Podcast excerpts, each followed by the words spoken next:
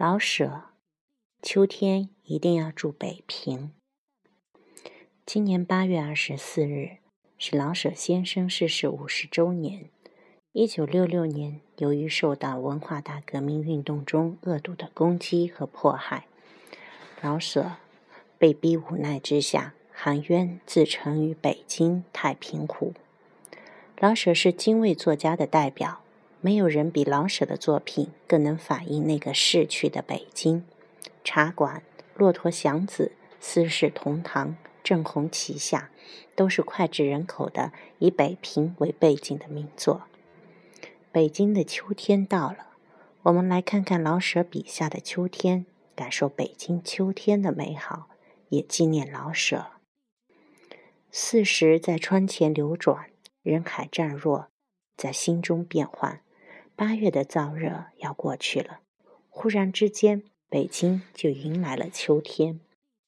只有在这个短短的弥足珍贵的时节，北京像时光倒流七十年一样，回到曾经北平的样子。这个时候住过北京的人，就会懂得秋天几乎是可以和北平两字划等号的。在秋天，北京显出它所有的大气。澄澈、质朴、壮美和动人的人间烟火。写着一辈子北平的老舍，在《住的梦》中写道：“他想来想去，觉得最好的就是春天住在杭州，夏天住在青城山或是青岛，冬天住在成都，而秋天是一定要住在北平的。天堂是什么样子，我不晓得。”但是从我的生活经验去判断，北平之秋便是天堂。论天气不冷不热，论吃食，苹果、梨、柿、枣、葡萄都每样有若干种。至于北平特产的小白梨与大白海棠，恐怕就是乐园中的禁果吧。连亚当与夏娃见了，也必滴下口水来。果子而外。羊肉正肥，高粱红的螃蟹刚好下市，而良乡的栗子也香闻十里。润花草，菊花种类之多，花式之奇，可以甲天下。西山有鸿雁可见，北海可以划船。虽然荷花已残，荷叶可还有一片清香。衣食住行，在北平的秋天是没有一项不使人满意的。即使没有余钱买菊吃蟹，一两毛钱还可以抱两两羊肉，弄一小壶佛手入养。老舍住的梦，北平的秋，老舍。中秋前后是北平最美丽的时候，天气正好不冷不热，昼夜的长短也划分的平匀。没有冬季从蒙蒙古吹来的黄风，也没有伏天里夹着冰雹的暴雨。天是那么高，那么蓝，那么亮，好像是含着笑告诉北平的人们，在这些天里，大自然是不会给你们什么威胁与损害的。西山北山的蓝色都加深了一些，每天傍晚还披上各色的霞披。在太平年月，街上的高摊与地摊、和果店里，都陈列出只有北平人才能一一叫出名字来的水果，各种各样的葡萄，各种各样的梨，各种各样的苹果，已经叫人够看、够闻、够吃的了。偏偏又加上那些又好看、好闻、好吃的北平特有的葫芦形的大枣。清香甜脆的小白梨，像花红那样大的白海棠，还有只供闻香的海棠木瓜，与通体有金星的香槟子，再配上为拜月用的贴着金纸条的整形西瓜，与黄的红的鸡冠花，可就使人顾不得只去享口福，而是已经辨不清哪一种香味更好闻。哪一种颜色更好看？微微的有一些醉意了。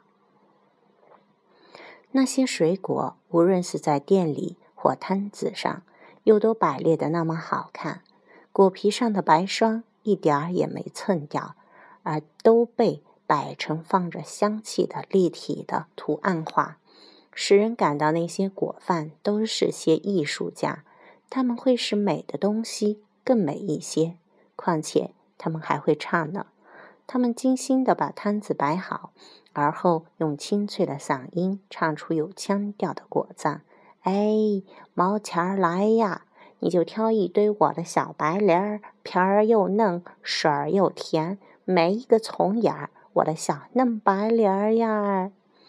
歌声在香气中颤动，给苹果、葡萄的敬礼配上音乐，使人们的脚步放慢，听着、看着、嗅着。北平之秋的美丽，同时良乡的肥大的栗子裹着细沙与糖蜜，在路旁沙拉沙拉的炒着，连锅下的柴烟也是香的。大酒缸门外，雪白的葱白正拌炒着肥嫩的羊肉，一碗酒四两肉，有两三毛钱就可以混个醉饱。高粱红的河蟹用席柔装着，沿间叫卖；而会享受的人们会到正阳楼去，用小小的木锤轻轻敲裂那毛茸茸的蟹脚。同时，在街上的香叶的果摊中间，还有多少个兔儿爷摊子，一层层的摆起粉面彩生，身后插着旗伞的兔儿爷，有大有小，都一样的漂亮工细。有的骑着老虎，有的坐着莲花，有的肩着剃头挑，有的背着鲜红的小木棍儿、小木柜。这雕塑的小品给千千万万的儿童心中种下美的种子，同时以花为粮的丰台开始一挑一挑的往城里运送叶旗袍大的秋菊，而公园中的花匠与爱美的艺菊家也准备给他们费了半年多的苦心与劳力所养成的奇葩异种开菊展。北平的菊种之多，式样之奇，足以甲天下。同时，像春花一般骄傲与俊美的青年学生，从清华园，从出产莲花白酒的海淀，从东南西北城到北海去划船。荷花久已残败，可是荷叶还给小船上的男女身上染上一些清香。同时，那文化过熟的北平人，从一入八月就准备给亲姐亲友们送节礼了。街上的铺垫，用各式的酒瓶、各种馅子的月饼，把自己打扮得像鲜艳的新娘子。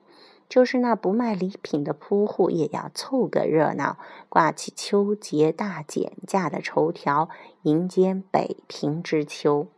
北平之秋就是人间的天堂，也许比天堂更繁荣一点吧。